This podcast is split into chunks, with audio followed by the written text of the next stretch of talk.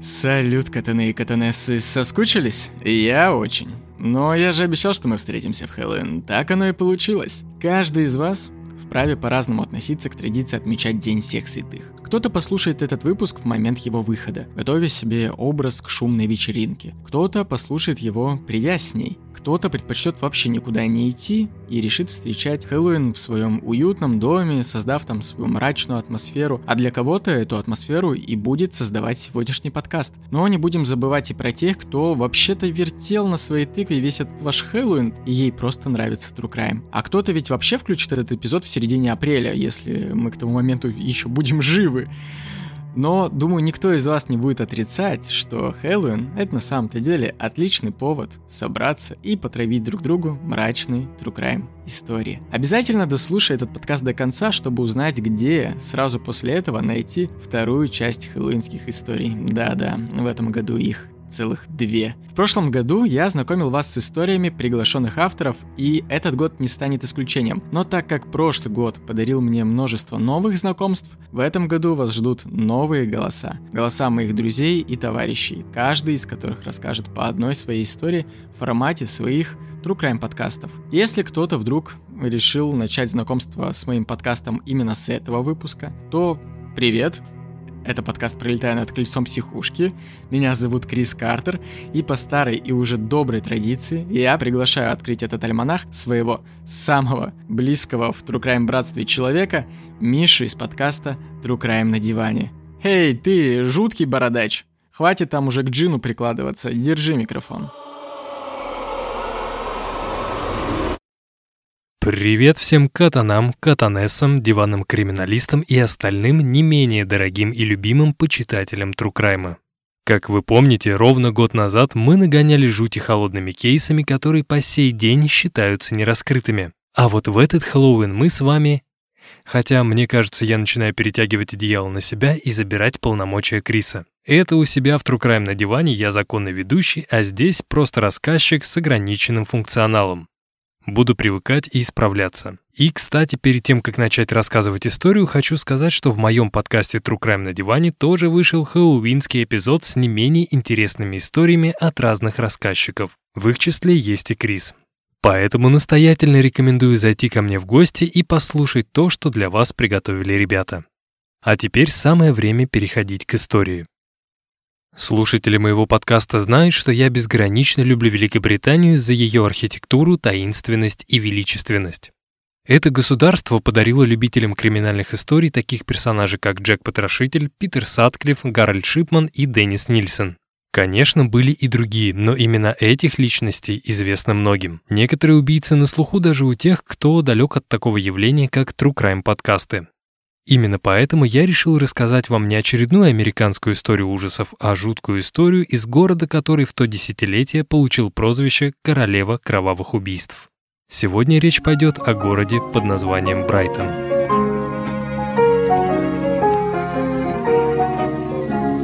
Если мы окунемся в историю Брайтона, то увидим, что на протяжении долгих столетий он был одним из самых популярных мест для отдыха среди богатого и популярного населения страны. Статусные отели и дорогие рестораны, шумные вечеринки и алкоголь, льющийся рекой. Множество хорошо одетых людей и огромные суммы, которые приезжие были готовы заплатить за несколько дней в раю.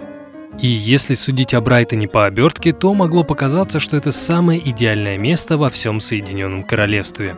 Однако, как и у любого другого города, у Брайтона была обратная, менее презентабельная сторона – Проституция, подпольный и горный бизнес, рэкет, вымогательство и грабежи.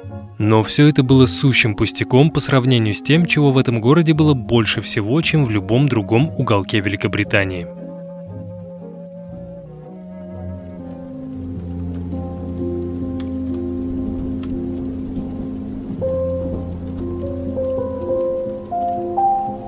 Неудивительно, но самым распространенным преступлением в Брайтоне было убийство – причем убийства носили такой жуткий характер, словно Джек-потрошитель восстал из могилы и продолжил свои кровавые делишки здесь, на берегу пролива Ла-Манш. 6 июня 1934 года было самым обычным днем, жарким, солнечным и не предвещающим беды. Именно в этот день ничего не подозревающий работник железнодорожного вокзала Брайтона натыкается на крайне подозрительный чемодан.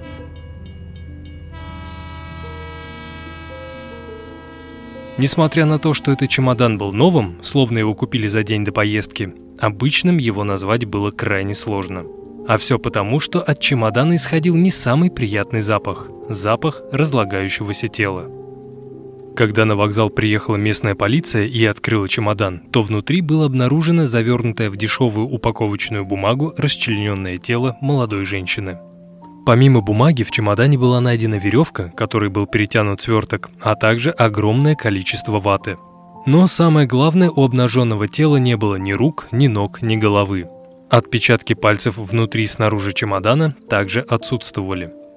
И в силу того, что у местной полиции не было достаточной квалификации в расследовании такого рода преступлений, они вызывают на помощь коллег из Лондона. Спустя несколько дней, во время которых столичные детективы опрашивали сотрудников вокзала и пытались найти хоть какие-то зацепки, дело, как обычно, начало остывать. Установить личность погибшей или обозначить круг подозреваемых не удавалось. И когда у следователей появилось чувство, что им ни за что не раскрыть это дело, 18 июня в Лондоне на железнодорожном вокзале Кингс-Кросс был найден очередной чемодан. Судя по документам, данная посылка лежала здесь с 7 июня. На этот раз в чемодане было найдено не тело, а женские ноги, которые злоумышленник бережно завернул в такую же бумагу, как и в Брайтоне. Так как у следствия было только туловище и ноги, а голова и руки отсутствовали, полицейское управление инициирует масштабную проверку багажа на всех вокзалах страны. Однако после проверки тысяч чемоданов искомое найдено не было. В этот момент Скотланд-Ярд решает привлечь к делу легендарного патолога-анатома сэра Бернарда Генри Спилсбери, который помог обличить таких преступников, как Хоули Криппин, Фредерик Седден и Герберт Армстронг. Внимательно изучив находки полиции, Спилсбери делает вывод, что туловище и ноги принадлежали одному человеку. 25-летней девушке, возможно, танцовщице, которая была на четвертом-пятом месяце беременности. Причины смерти и личность жертвы установлены не были. Осознавая, что расследование снова может зайти в тупик, главный инспектор Роберт Томпсон, который был назначен на это дело, прибегает к экстраординарным, несвойственным для того времени мерам. Он обращается к общественности с просьбой связаться с полицией тех, у кого в последнее время пропадали близкие. И хотя после этой просьбы в Скотланд-Ярд поступила информация о 800 пропавших женщинах, одна исчезнувшая смогла привлечь внимание следствия.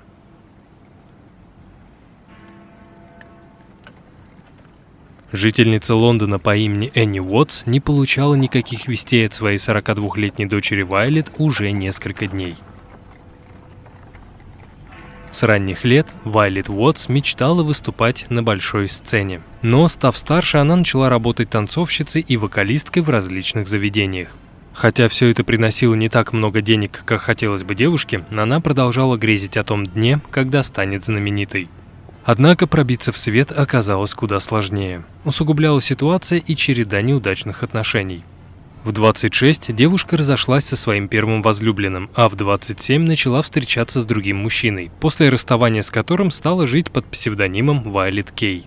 Сложно сказать, из-за чего произошел разрыв, но многие сходятся на том, что так как сценическая деятельность приносила гроши, Вайлет занималась проституцией, спуская все деньги на алкоголь и наркотики. И лишь в 1933 году, когда Вайлет было 42 года, жизнь начала выравниваться. Именно в этом году женщина влюбляется в мужчину по имени Тони Манчини, который был младше ее на 17 лет. Сперва пара жила в Лондоне, но в сентябре 1933 года Вайлет предложила своему новому возлюбленному перебраться в Брайтон, где было больше возможностей заработать. После переезда пара поселилась в маленькой подвальной квартире. Тони устроился разнорабочим, а Вайлет продолжала заниматься проституцией. Когда к ним домой приходил очередной клиент, Тони уходил в город, а спустя пару часов возвращался обратно. Вот такая идеальная семейная жизнь середины 30-х годов.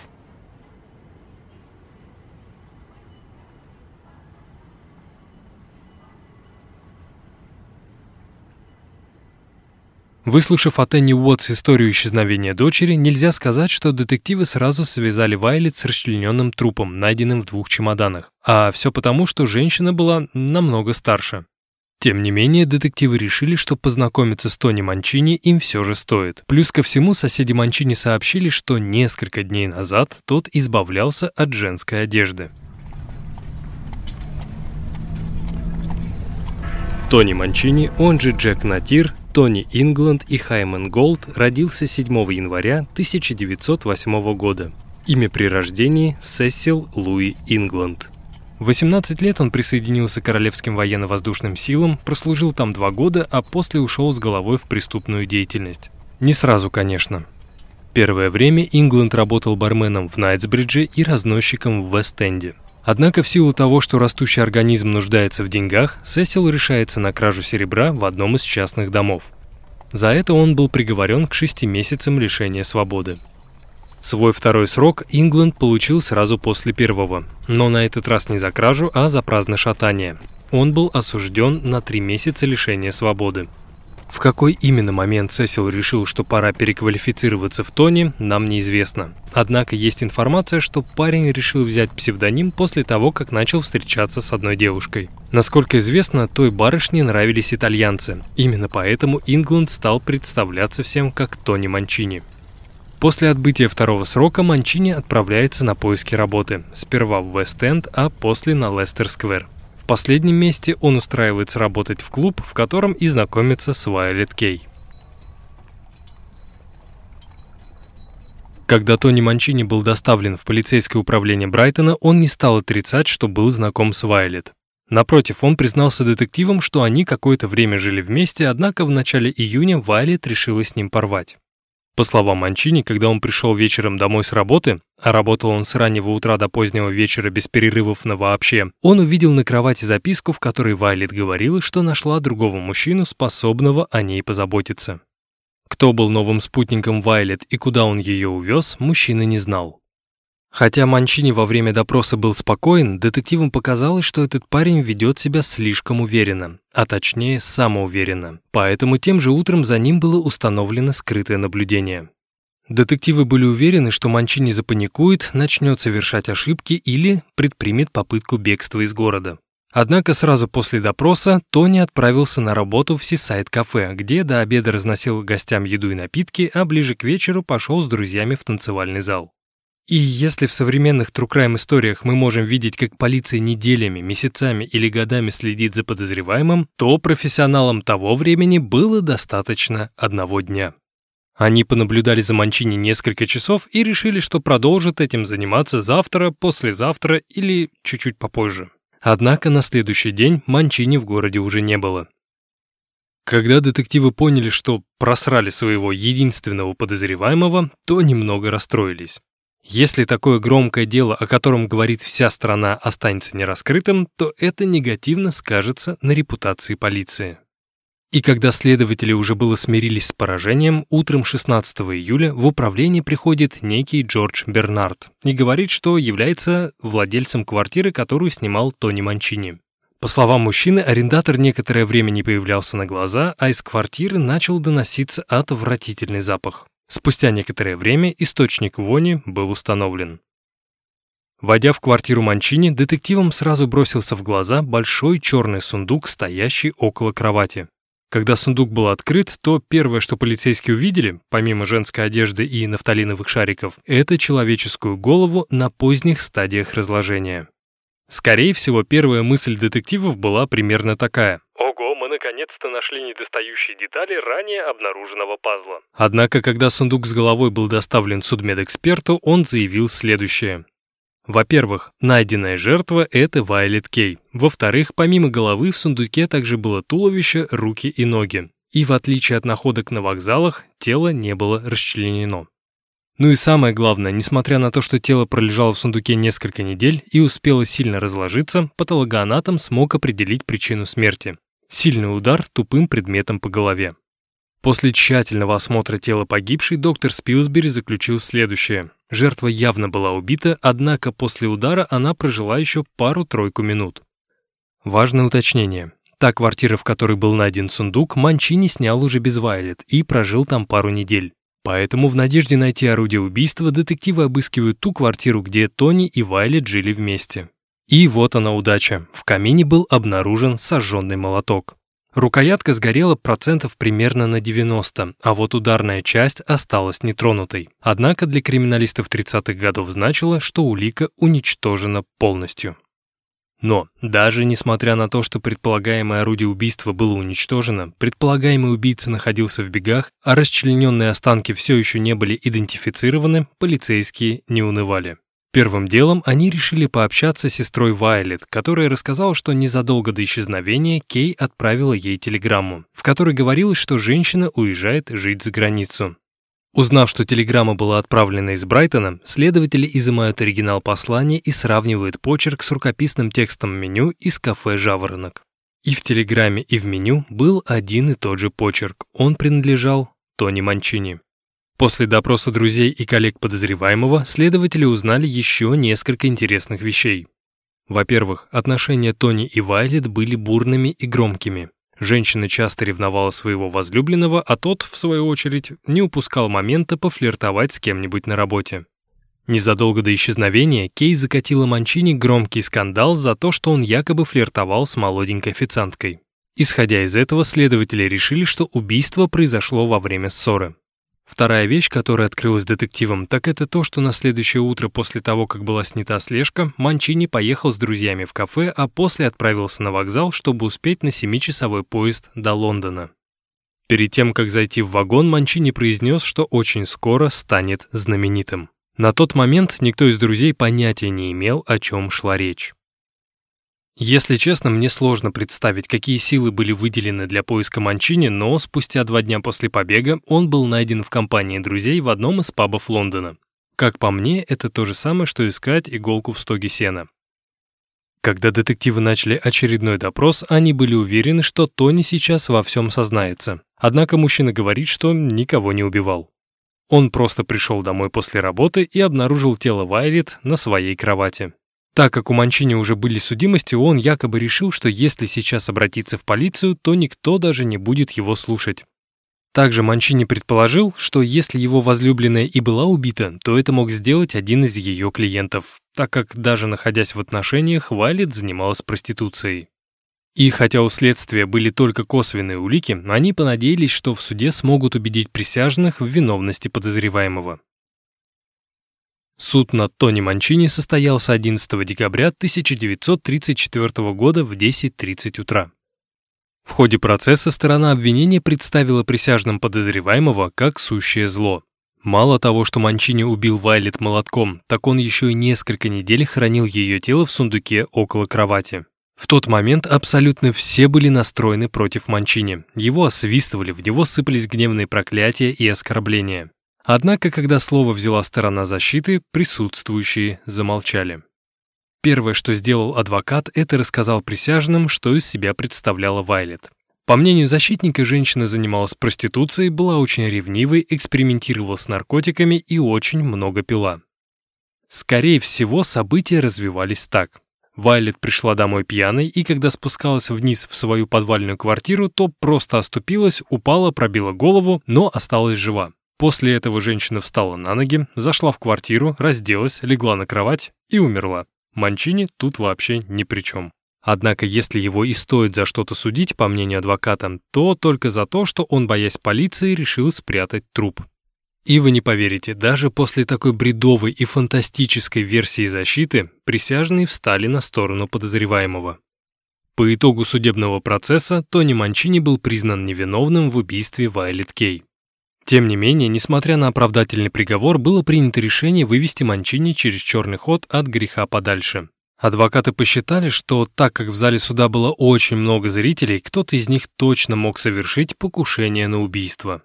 На самом деле, в том, что Манчини остался жив, есть один очень большой плюс. Тайна о гибели Вайлет Кей все же была раскрыта. Настоящим убийцей женщины оказался, барабанная дробь, Тони Манчини. В ноябре 1976 года в возрасте 68 лет преступник дал интервью изданию News of the World. В нем он рассказал, что во время очередной ссоры Вайлет напала на него с молотком, который использовался для дробления угля. В ходе продолжительных перепалок Тони умудряется вырвать у возлюбленной молоток, однако та начинает кричать, чтобы Манчини вернул его обратно. И, не справившись с эмоциями, Тони бросает молоток в Вайлет, попадая ей в левый висок. Спустя несколько минут женщина умерла. Запаниковав, Манчини бежит в магазин, покупает чемодан и прячет в нем тело Вайлет. Что делать дальше, мужчина не придумал, поэтому он набивает чемодан нафталиновыми шариками, которые должны были уменьшить трупный запах, и перевозит тело в новую квартиру. И по сути, дав чистосердечное признание, Манчини должен был быть арестован, но, увы, закон оказался на его стороне. В те годы нормы гласили, что если человек однажды был оправдан, то суд не может привлекать его к ответственности за то же самое преступление. Поэтому Тони с легкостью на старости лет рассказал о содеянном и остался на свободе. И хотя Манчини смог избежать наказания за убийство, был похожий случай, в котором подсудимому повезло куда меньше. В 1931 году был осужден и повешен Джон Холлоуэй. Он убил свою жену Силию, а после похоронил ее тело, предварительно упаковав его в большой чемодан. Тогда преступника не искали по всей Англии, а просто по-быстрому признали виновным и приговорили к смерти. А вот что касается того расчлененного трупа, который был найден в чемоданах Лондона и Брайтона, то это дело по-прежнему считается нераскрытым. Следствие по делу длилось еще какое-то время и даже были найдены важные зацепки, но в итоге они ни к чему не привели. Кто убил и расчленил беременную 25-летнюю танцовщицу, неизвестно. Это мог быть как Манчини, так и любой другой сумасшедший мясник. Ведь не зря в то десятилетие Брайтон получил прозвище «королевы кровавых убийств».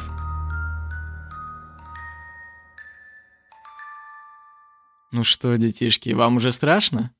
Нет? А вот что такое страх? Страх — это, пожалуй, одна из главных тем, которую эксплуатирует Хэллоуин. Отмечающие наряжаются в жуткие костюмы, дети пытаются напугать взрослых ради конфет, а мы пытаемся нагнать жути, включая вечером старые добрые фильмы ужасов или true crime подкасты. Но все это лишь для того, чтобы не поддаться страху, а чтобы научиться с ним жить. Ведь все-таки Хэллоуин — это добрый и веселый праздник, Поэтому перед тем, как я включу вам следующую историю, я бы хотел поделиться с вами историей своего страха. Это было много лет назад, когда я окончил школу, я поступил в колледж и переехал в небольшой городок и пытался приучиться к самостоятельной жизни. Мне еще толком не было друзей, кроме тех, с кем я встречался в колледже, да и тот находился не рядом с домом. Небольшие города с населением до 100 тысяч человек всегда имеют, знаете, такой внутренний менталитет. И даже несмотря на то, что это был рассвет десятых, в большинстве районов все еще веяло таким отголоском 90-х. Вечером на окраине все еще можно было увидеть драки ребят из разных микрорайонов, потому что они... Эм, из разных микрорайонов. Вот и все. Мне это было чуждо, и я просто старался не обращать на эти детали внимания и радоваться новому этапу своей практически взрослой самостоятельной жизни. Но в первый раз моя беззаботность оборвалась достаточно быстро. Тогда я шел на остановку в наушниках, и сзади на меня напали неизвестные. Драки за школой для меня были не в новинку, и я был готов к тому, что это случится и в колледже. Но так, чтобы средь белого дня, пока ты просто идешь и тебе в спину и в затылок прилетали удары, это тогда подвергло меня в шок, если честно. После того, как я упал, мне нанесли еще несколько ударов. Затем нападавшие убежали. Я даже не успел понять причину, ведь у меня не отобрали ничего, просто потому что у меня ничего кроме пакета с лекциями-то и не было. Я быстро пришел в себя и решил, что, возможно, это была просто ошибка, возможно, меня с кем-то спутали. А когда я упал на землю, они поняли, что ошиблись и решили просто убежать. Я решил ни с кем в колледже тогда не делиться этой историей, просто не зная, как на нее отреагируют мои новые одногруппники. Не хотелось, знаете, как-то со старта терять собственный авторитет в их глазах. Но затем ситуация повторилась. Я шел откуда-то в сторону дома, и на меня снова на этот раз откуда-то сбоку напали пара подростков. Судя по виду, они были там на пару лет младше меня, но они также внезапно нанесли мне пару ударов, из-за которых я потерял равновесие, оставили мне пару отпечатков своей подошвы на моей одежде и убежали, потому что их просто тогда спугнула какая-то прохожая. Мне ничего не говорили, ничего не кричали во время нападения. я до сих пор не мог понять причину, что, что вообще произошло. В третий раз Это случилось уже в другом районе. Я курил возле остановки, ждя автобус, который довезет меня от учебы домой. Ко мне подошел парень, уже на пару лет старше меня, толкнул меня в плечо с многозначительным «Эй, ты чё такой охуевший?» И вот что он имел в виду? Я вообще тогда в жизни был готов ко многому, но к не настолько абстрактным предъявам. На мой вопрос «В смысле?» Он ответил «В прямом, бля!» Выбил из моей головы бейсболку и нанес мне три удара подряд прямо в скулу и в висок, пока я не упал. Вставая, мне прилетел еще один удар, только уже ногой и в живот с криком «Лежи, бля!». Боковым зрением я видел, что люди на остановке стоят в паре метров от нас, но делают вид, будто ничего не происходит.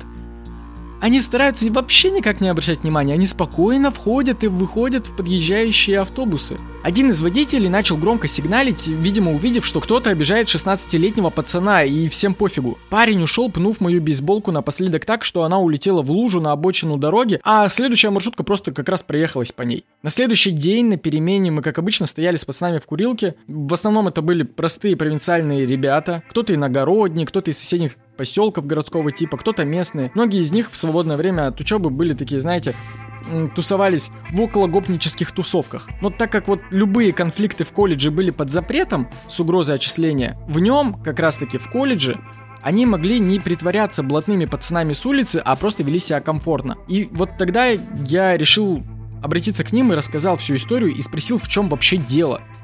Что, что, что вообще происходит? Знаете, что мне ответили? Рубашка. Чё? Рубашка. В смысле рубашка? Блять, ты чё тупой? Слушай, вот ты мне сейчас объясняешь не проще, чем тот чувак на остановке. Так и чё ты так вынарядился? Ходишь в своих рубашках, как педик. Я пока с тобой не познакомился и не понял, что ты нормальный, тоже думал тебе въебать. Ага, я тоже. И я. По-любому, Крис, и я хотел. Нет, я, конечно, тогда не с Луны свалился, и школа, в которой я учился, находилась тоже не в Англии, и у нас тоже спрашивали за шмот, за шузы, за клетку, за джинсы. В общем, смотря во что ты одет и на кого нарвешься. Но за него именно спрашивали. За него можно было ответить. И это был конкретный шмот. Но так, чтобы тебя просто таргетили по рубашке? Рубашка! Так, а пацаны, а что я должен по-вашему носить-то? Ну вот а мы в чем ходим? Купи себе треники нормальные, дискварет, футболку найковскую. Я могу, кстати, тебе подогнать по-братски, у меня есть как раз твой размер. У меня дофига футболок Nike. Ага, я заметил, да, спасибо. Туфли свои на тапки нормальные переодень. И чё, и мы всей толпой, как в СССР, будем ходить в одном и том же? Да в смысле, ты чё гонишь, Крис? Мы чё, все одинаково, по-твоему, одеты, что ли? В целом, да, они были, если честно, все одинаково одеты, различались только цвета маек, олимпиек и треников. Переоделся ли я тогда? Конечно но в другую рубашку, другие джинсы и другие туфли. Чуть менее яркие, но все же. У меня появились друзья, и плюс-минус в разных районах мое лицо уже примелькалось. Это не значит, что после этого не было каких-то замесов, но они уже были по другим причинам. У них, по крайней мере, были причины. Перестал ли я бояться после этого ходить по улице один? Ага, конечно. Это, знаете ли, непросто. Когда на тебя просто так белым днем за короткое время нападают трижды, все, что ты делаешь, когда идешь потом в наушниках и не слышишь шаги сзади, это смотришь периферийным зрением на тень каждого приближающегося прохожего. Честно, это выматывает. Ждать, что каждая тень нападет на тебя – Спустя два года я не выдержал. Я не выдержал не своего страха, а в целом той атмосферы и того менталитета, которые царились в городе. Менталитета города, где все сводилось к побухать пивас возле рандомного объекта, а потом благо, если твои горе-друзья не начнут какой-то случайный замес и тебе не придется быть его участником. Прошел практически год, как я переехал в другой город. Это был мегаполис. И уже можно было спокойно идти в наушниках хоть в костюме Багза Банни и не оглядываться по сторонам. Всем было наплевать но я оглядывался. Новые друзья, с которыми я гулял, были более безмятежны и смотрели на меня как на сумасшедшего параноика, который идет вроде бы с ними, но все равно видно, что я периферийным зрением концентрируюсь на тени каждого мимо проходящего прохожего. Я напрягался даже, когда за спиной шла какая-нибудь мамаша с коляской. Я как будто бы ждал, что вот-вот ребенок выпрыгнет из нее и набросится на меня со спины. Поэтому я абсолютно каждому отставающему прохожему уступал дорогу, чтобы только сзади меня никто не шел. Со временем я начал привыкать и адаптироваться к тому, что я все-таки в другом месте, и что я могу не переживать. Но страх настиг меня в тот момент, когда мне казалось, что он больше никогда ко мне не вернется. И настиг он меня с такой силой, с которой я его никогда по таким причинам раньше не испытывал. Я просто шел в теплый сумеречный вечер в сторону дома. Я свернул на улицу с односторонним движением, и машин там совсем не было. Не было практически и прохожих. Город включил высокие фонари, которые должны были дать свет и успокоить. Но вместо этого из этих фонарей на бетонные стены проулка отбрасывались огромные тени проходящих мимо людей. Внезапный страх сковал меня по всему телу. И это был даже не страх. Это был буквально ужас. У меня задубели колени, и я кое-как передвигал ноги, практически не сгибая их. В горле встал огромный ком, который стал разрастаться так, что мне стало тяжело дышать. Мне было буквально больно пошевелиться, но перспектива просто остановиться для меня казалась еще ужаснее. Мне казалось, что если я вот сейчас остановлюсь хоть на секунду, то произойдет что-то страшное и непоправимое. Я кое-как шел и задыхался. У меня не было объективной причины, это просто произошло. Я не знаю почему, но мне хотелось обратиться обратиться кому-нибудь за помощью, но я не знал кому. Не останавливаясь, я достал телефон и просто листал вниз список контактов. Так, родителей только еще больше напугаю, чем помогу себе. Друзьям я вообще не знаю, как объяснить. Девушке, девушке я буду объяснять дольше, чем случайному оператору сотовой связи, она же тупая. скорую, и что я скажу? Я сам катался на практике на скорой. Я помню, как мы ездили на практике и приводили в чувство случайных бомжей. Туда я не обращусь чистой солидарности. Ирина Александровна. Я никогда не звонил ей так поздно и не по делу. Вероятно, я был единственный из всей группы, у кого вообще был ее номер. Это была наш препод по психологии. Это был единственный предмет, по которому у меня всегда с начала семестра в обоих колледжах стоял автомат. Но я все равно ходил на лекции. И ее номер у меня был как раз э, для того, чтобы предупреждать ее, успею ли я после работы приехать на пару или нет. Алло. Да, здравствуй, Крис. Мне нужна ваша помощь. Мы проговорили с ней минут сорок. Она не бросала трубку, пока я не только не дойду до дома, но и пока я не разденусь и не отопьюсь чаем. Она сказала, чтобы как только у меня появится возможность, чтобы я заехал к ней в кабинет, где она практиковала приемы. Я приехал. Тогда я узнал, что такое на самом деле паническая атака. И насколько страшной и опасной она может быть. Она предложила помощь. Я прошел 8 сеансов за 4 недели. И если честно, я бы хотел оставить при себе все то, что на них было.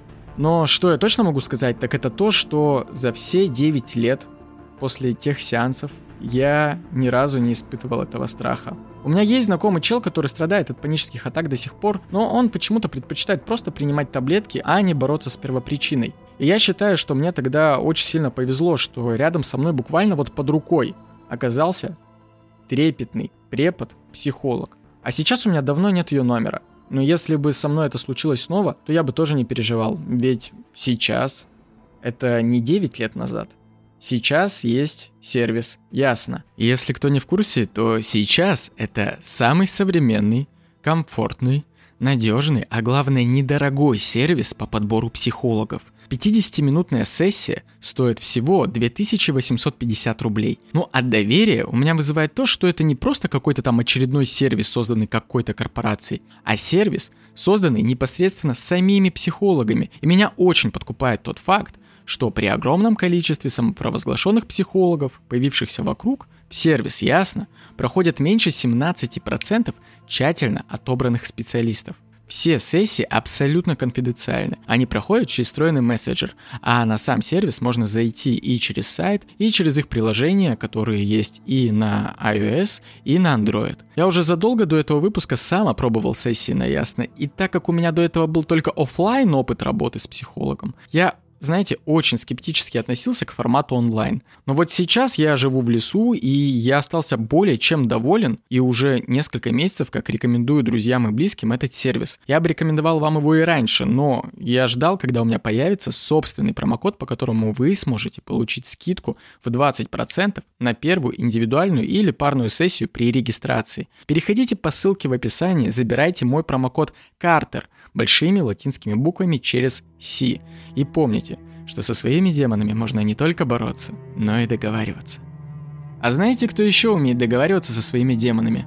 Ну ладно, окей, не всегда умеет, зато она часто про них рассказывает. Разумеется, я говорю вон про ту женщину, обнимающуюся со своим кудрявым бишоном. С Кариной мы познакомились не так давно. Я, как обычно, переслушал все нововышедшие True Crime подкасты на русском и наткнулся на ее подкаст «Идея фикс». Я тогда словил очень странный опыт. Я слушал то, как она рассказывала про Эда Кемпера и буквально в голове достраивал за ней предложение. Очень часто угадывая то, как она закончит или разовьет ту или иную мысль или фразу. Тогда я написал ей типа «Салют, прикинь, у нас тут довольно схожий стиль речи и повествования». А, а она мне такая ответила «Ты вообще кто?» Я предложил послушать свой подкаст, и после этого она написала мне «Да ну нахуй, ты серьезно разговариваешь точно так же, как и я?» Разумеется, в жизни мы говорим по-разному, но нас позабавило, что в подкастах мы очень похожим образом выстраиваем предложения. Так и мы, собственно, и подружились. После чего вы могли слышать голос Карины на озвучке реплик в моих эпизодах, и один раз мой голос звучал и в ее подкасте. Что с Мишей, что с Кариной, я частенько советуюсь при выборе очередного маньяка для выпуска. И разумеется, я не мог не позвать ее на свою хэллоуинскую вечеринку. Так, Карин, отпусти уже там свою собаку, она и так уже затискана, иди сюда. Твоя очередь рассказывать историю.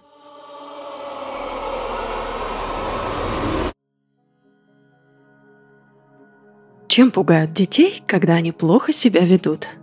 Бабайкой? А может быть, старым добрым ремнем? Меня вот мой изобретательный дед пугал соседом снизу, который в случае чего сделал бы из меня мыло. И к чему это я? Возможно, после истории, которую я вам сейчас расскажу, вы тоже начнете этого бояться. Итак, нашу главную героиню зовут Леонарда Чанчули. Она родилась 18 апреля 1894 года – но все пошло не так еще до ее рождения. Эмилия Динольфи была красавицей и дочерью богатых родителей. Все в ее жизни было прекрасно, пока одним вечером ее не изнасиловал в кустах Мариана Чанчули. Мариана был обычным работягой из низшего класса, который несколько месяцев выслеживал Эмилию, прежде чем напасть. Эмилия забеременела и до последнего скрывала это от родителей, прекрасно понимая, что никто этому рад не будет. Но когда живот стал говорить сам за себя, ей пришлось во всем сознаться и сдать отца ребенка. На дворе стоит 1893 Приличная семья не может себе позволить иметь ребенка вне брака и позориться тем самым на всю Ивановскую. Итак, родители Эмилии заставляют ее выйти замуж за своего насильника. А Мариана этому, понятное дело, был только рад. И рыбку съел, и на лошадке покатался. Именно плодом этого ужасного союза и стала Леонардо Чанчули. Эмилия возненавидела Леонарду еще когда та находилась в утробе. Годы шли, но ситуация не менялась. Что бы Леонардо ни делала, это никогда не могло удовлетворить ее мать. По этой причине Леонардо впервые решила покончить с собой еще в 13 лет. Тогда она решила повеситься, но ее быстро нашли и сняли. Эмилию очень расстроил тот факт, что суицид дочери не удался. В 15 Леонардо совершила еще одну попытку, на этот раз проглотив кусок стекла. Но это ее не убило, а лишь причинило очень много боли. И пока Эмилия и Леонардо жили в своем персональном аду, Мариана ходил на работу, а все остальное время жестко бухал и лишь изредка появлялся дома. Так, в конце концов, Мариана допился до того, что впал в кому, а Эмилия просто оставила его в одной из комнат, пока тот не умер. Новоиспеченная вдова не могла себе позволить оставаться без мужа долго, поэтому вскоре нашла себе нового мужчину – и на этот раз из приличного общества. И потихоньку начиная снова быть вхожей в высшие круги, Эмилия надеялась, что родители ее наконец простят и примут назад в семью. Особенно теперь, когда Мариана мертв. Но семья Динольфи давно сделала свой выбор. Они отказались от дочери, которая их опозорила, и не собирались восстанавливать отношения – так Эмилия поняла, что ей уже никогда не вернуться на тот былой социальный уровень. Зато кто мог это сделать и прихватить ее с собой? Леонардо. Для этого ей нужна была подходящая пара. Поэтому Эмилия запретила Леонарде встречаться с парнями, и вместо этого она сама искала ей подходящих кандидатов. Но, увы и ах, Леонардо встречает офисного клерка Рафаэля Пансарди. Рафаэль был единственным в ее жизни, кто был к ней добр и мягок, поэтому та даже не думала над вопросом, выходить за него замуж или нет. Эмилию новость о женитьбе Леонарды на обычном мужичке не просто разозлила, а привела в ярость. И мать прокляла свою дочь за то, что теперь она испортила ей жизнь уже дважды. Не проходило и дня, чтобы Леонардо не думала о проклятии матери. Конечно, скорее вся жизнь и детство Леонарды и было ее проклятием.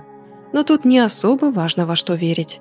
Ведь с ней происходили вполне осязаемые события в виде неконтролируемых припадков, постоянной тревоги и паники. Ну и, конечно, стоит опять вспомнить, что мы в Италии начала 20 века, где не было варианта прийти к психотерапевту, который поставит тебе диагноз ПТСР вследствие ужасного абьюзивного детства и выпишет лечение. Поэтому Леонардо отправилась вместо психотерапевта к предсказательнице – Самый большой вопрос, волновавший ее, был «Я скоро умру, да?» Но гадалка сказала «Нет, ты умрешь совсем не скоро. Ты проживешь долгую жизнь и переживешь всех своих детей». Это предсказание гудело на заднем фоне в голове Леонарды еще три года, пока в 1920-м она не забеременела – и мысль о том, что с ребенком что-то произойдет, охватила все ее сознание, сделав ее и так тревожное существование просто невыносимым. Она все чаще начала падать в обморок или иметь необъяснимые приступы судорог. И в таких приступах, как можно понять, она часто падала и ударялась, что в итоге привело к выкидышу. И, к сожалению, это будет не последняя потеря ребенка в ее жизни – в общей сложности Леонардо была беременна 16 раз. Из них было три выкидыша, 10 детей умерли в младенчестве и лишь трое выжили. Вся ее жизнь была заполнена бесконечными потерями и похоронами. Она видела маленькие белые гробы в жизни, и эти же маленькие белые гробы, опускаемые в землю, преследовали ее в кошмарах. Сложно даже адекватно представить себе, в каком состоянии было ее ментальное здоровье. Но явно оно было нестабильно, доставляя и ей, и ее мужу кучу проблем. Дети, которые выжили, стали смыслом ее жизни. Она отказывалась выпускать их из виду и стерегла каждую секунду. И вдобавок ко всем проблемам у семьи было не лучшее финансовое положение – Рафаэль потерял предыдущую работу и теперь зарабатывал еще меньше. Но он помог устроить жену в вечернюю смену уборщицей в банке, чтобы хоть как-то спасти финансовую ситуацию. Леонардо приходила в банк, когда уже никого не было, и мыла там помещение. Чтобы сэкономить еще больше денег, Леонардо научилась сама делать мыло. И это маленькое хобби помогало ей хоть как-то успокаиваться – Работая в банке после закрытия, да еще и в одиночестве, Леонардо поняла, что ежедневно находится со всеми важными документами. И хоть она никогда ничего не крала и даже не думала нарушать закон, возможность была слишком хорошей, чтобы ее упускать. Поэтому она решила подделать документы, создав себе счет и переведя туда крупную сумму денег. И я не знаю, на что рассчитывала Леонардо со своей удачей – но она была арестована на следующий же день и приговорена к 18 месяцам заключения. В те времена женщин чаще отправляли не в тюрьмы, а в монастыри. И в одном из них Леонардо провела чуть больше года перед досрочным освобождением. Уже в 1928 она вышла на свободу и вернулась к семье. В попытке начать все сначала они решили переехать в другой город. Там все шло на удивление хорошо – так хорошо, что Леонарде было еще страшнее, что же может случиться дальше. И обнаружив, что она беременна в 17 раз, Леонардо снова отправилась к гадалке. На этот раз предсказательница взяла ее руки, посмотрела на них и сказала «На одной руке я вижу тюрьму, а на другой – психбольницу». Леонарду это нисколько не удивило, ведь она скорее ожидала чего-то плохого. И родив в результате здорового мальчика, это только подогрело ее опасения. Но Леонардо столько лет оставалась в стороне, в страхе и бесполезном ожидании. И теперь она решила пойти по другому пути. Леонардо решила бороться со своей плохой удачей. Она все чаще начала посещать гадалок, подружилась с местной цыганской общиной и начала у них учиться. Заклятия, травы, предсказания. Она читала все книги, которые только могла найти – и лишь в этот момент ее состояние начало хоть более-менее стабилизироваться. И все было хорошо до 1930-го, пока землетрясение не уничтожило их дом до основания. И решив не восстанавливать дом, семья снова переехала в новое место. В новом городе Карегио их приняли очень хорошо.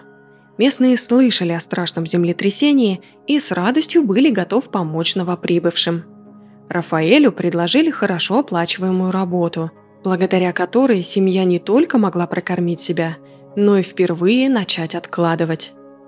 Леонардо начала выстраивать дружеские отношения с местными женщинами, часто выступая для них в роли советчицы и помощницы.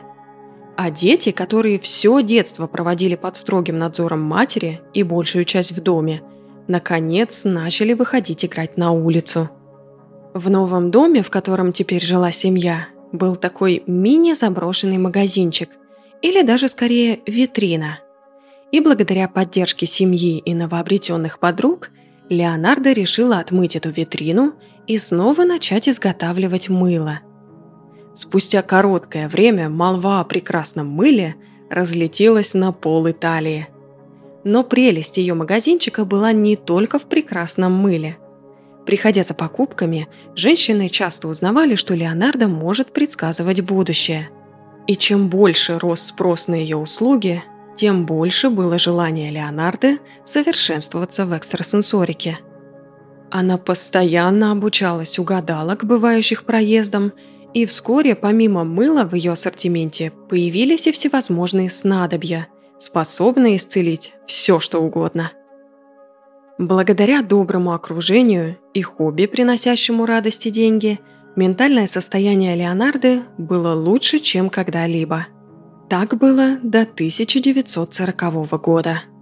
До начала Второй мировой войны старший сын Леонарды, Джузеппе, был уже взрослым парнем, учившимся на факультете литературы.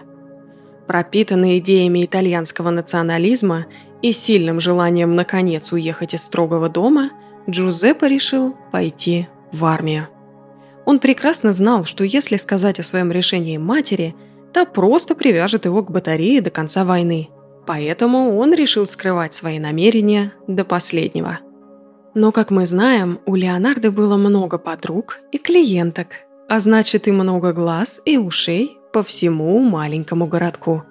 Конечно же, как и любая мать, Леонардо пыталась отговорить сына от этой затеи но Джузеппе стоял на своем. Да и по большому счету их желания уже не особо имели значения, потому что шла война. Леонардо решила помочь сыну единственным известным ей способом – магией. Но за такую большую просьбу, как сохранение чьей-то жизни, стоит такая же большая плата. Око за око, зуб за зуб, жизнь за жизнь. Она быстро приметила подходящую жертву – Одна из ее постоянных клиенток – 76-летняя Фаустина Сетти. У Фаустины не было ни мужа, ни детей, но она до последнего не отчаивалась найти себе пару. За этим она частенько и ходила к Леонарде. Та ее выслушивала за чашечкой чая с кексом, гадала ей и продавала снадобья для привлечения мужчин. И в следующую их встречу Леонардо огорошила Фаустину хорошей новостью – я нашла тебе мужа. Представляешь, мне попался мужчина из далекого города, и я отправила ему твою фотографию. Мужчина влюбился просто до беспамятства. Я начала переписываться с ним от твоего лица, и вот теперь он хочет встретиться с тобой и жениться.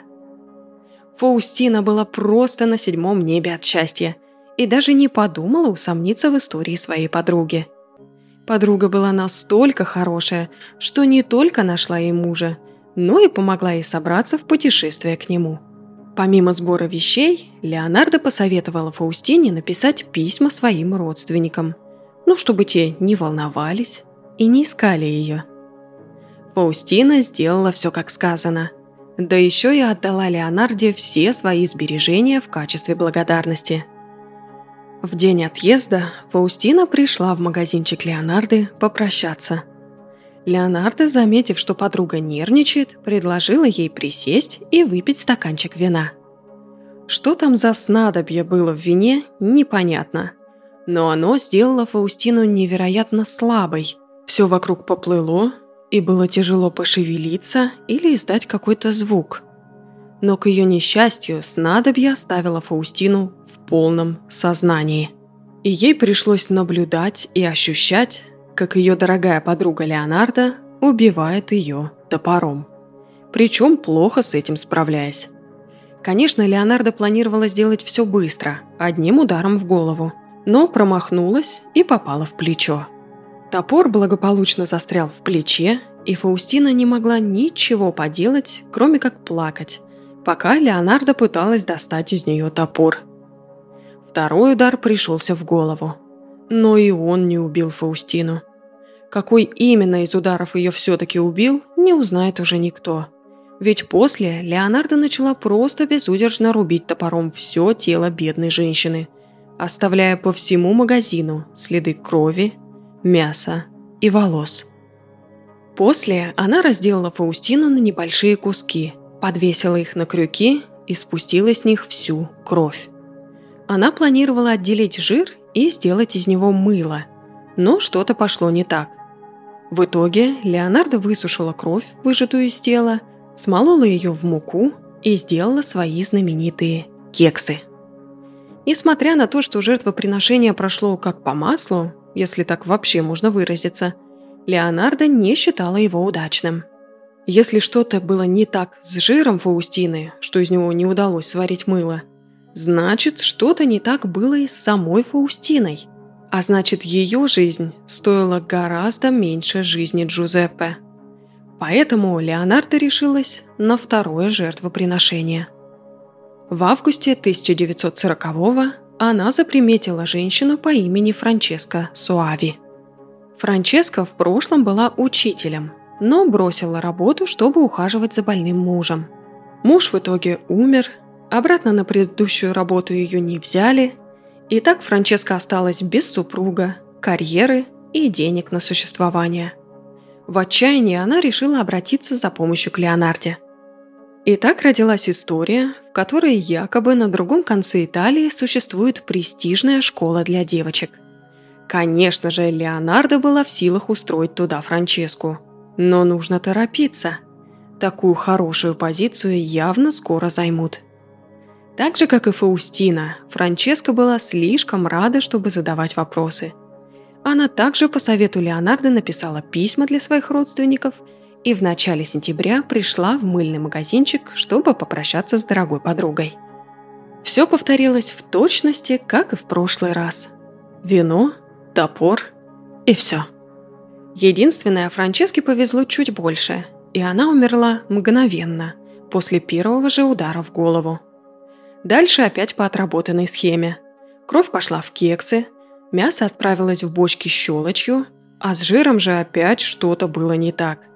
Ну а раз нет мыла, значит и это жертвоприношение не удалось. Часики тикали, и Джузеппе уже вот-вот должен был уйти на фронт. А защиты Леонарде так получить и не удалось. Но вернее, она сама верила, что две предыдущие жертвы не принесли никакой защиты – а значит, стоило найти жертву получше. И она нашла самую лучшую. Свою лучшую подругу Виргинию Кассиопо. Виргиния в прошлом была оперной певицей, выступавшей в Милане. С возрастом она ушла на пенсию и потеряла мужа. Но совершенно не потеряла красоты, харизмы и таланта. Плюс у нее оставалось достаточно средств на безбедное существование – и, возможно, Виргиния и продолжала бы безбедно жить, если бы не предала Леонарду. Ну как предала? Виргиния просто устала от жизни в маленьком городке, и, имея достаточно денег, она собралась переехать поближе к столице. Это и послужило идеальным поводом для Леонарды заполучить свою третью жертву. Она выдумала позицию секретарши во Флоренции.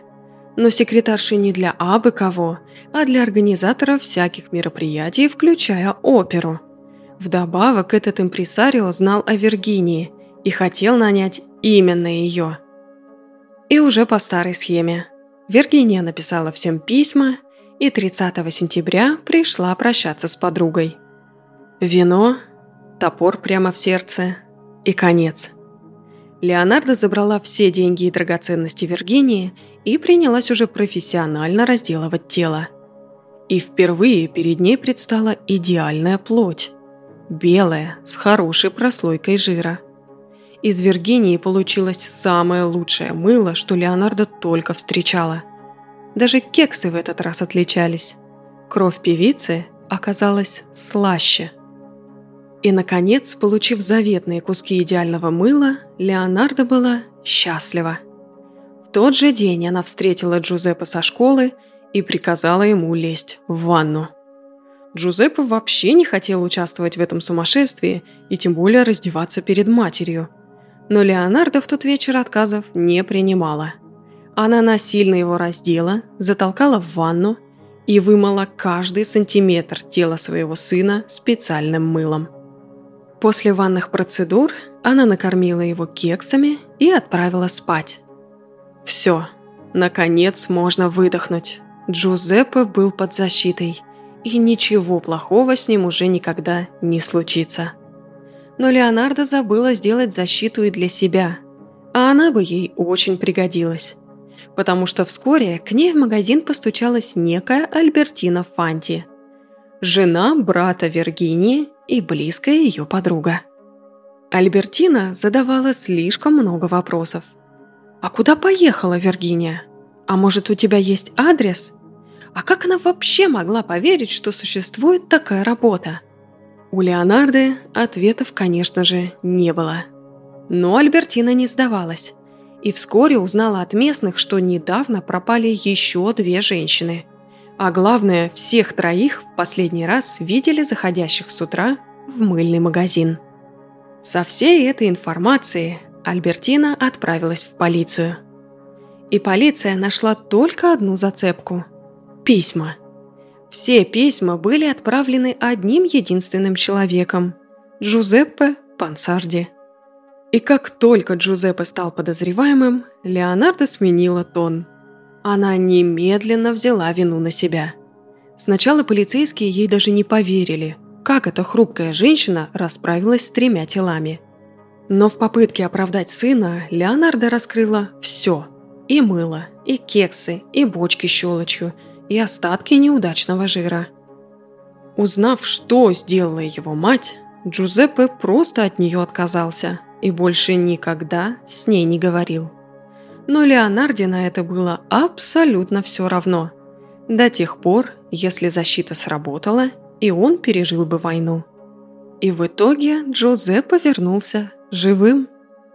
Леонарду уже признали виновной и приговорили к 30 годам тюрьмы – после которых она должна была отправиться на три года в психбольницу, тем самым осуществя пророчество старого гадания. В одной руке вижу тюрьму, в другой – психбольницу. И учитывая, сколько боли и трудностей пережила в своей жизни Леонардо, ее жизнь в тюрьме была для нее просто курортом. Леонардо Чанчули умерла 15 октября 1970 года ни на секунду не пожалев о своих решениях. Блин, по-любому, услышав историю Леонарды, Тайлер Дёртон стоит такой и затягивается с выражением охуевшего от жизни МакКонахи, как в том меме.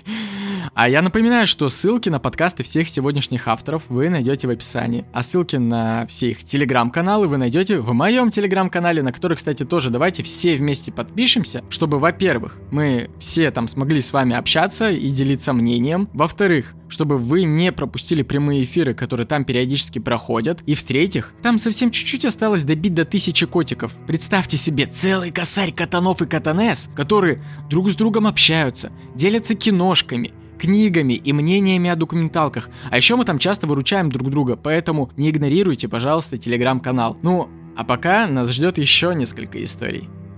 И как обычно, по старой доброй традиции, какой же хэллоуинский альманах без женского true crime дуэта. С девчонками из молодого, но стремительно растущего подкаста «Зрачок Ворона» мы тоже познакомились в этом году, причем чисто случайно. Сидя в одном чате, я увидел, как девочки дропнули историю всей жести югославских войн аж в четырех частях. Я тогда два дня слушал только это и остался под э, огромным впечатлением. Я вообще не очень-то люблю вот этот вот формат, где две подружки сели, включили диктофон и за час подкаста пол полчаса обсуждают ноготочки и своих бывших. Да и когда обсуждают сам материал, зачастую ведущие сами не понимают, о чем они говорят, ознакомившись с темой выпуска довольно поверхностно. Тут такого нет. Девочки со старта начинают рассказывать истории с жуткими подробностями, причем у обеих ведущих есть свои внегласно обозначенные роли. Одна отвечает за медицинскую часть, благо образование ей позволяет, а другая за историко-религиозную. И главное, ты чувствуешь, что даже вне выпуска эти люди живут со страстью к тому, о чем они говорят. И да, как вы могли уже догадаться, «Зрачок ворона» — это очень экстравагантная смесь трукрайма с историко-религиозным фольклором, циничными шутками и идиотскими вставками. Все, как мы, в общем-то, и любим. Поэтому, девочки, хватит там уже, пожалуйста, резать ритуальную козу, она не настоящая, если что, да, она из синтепона. И давайте уже расскажите нам что-нибудь историко-религиозное, а то я что-то заебался вас тут нахваливать.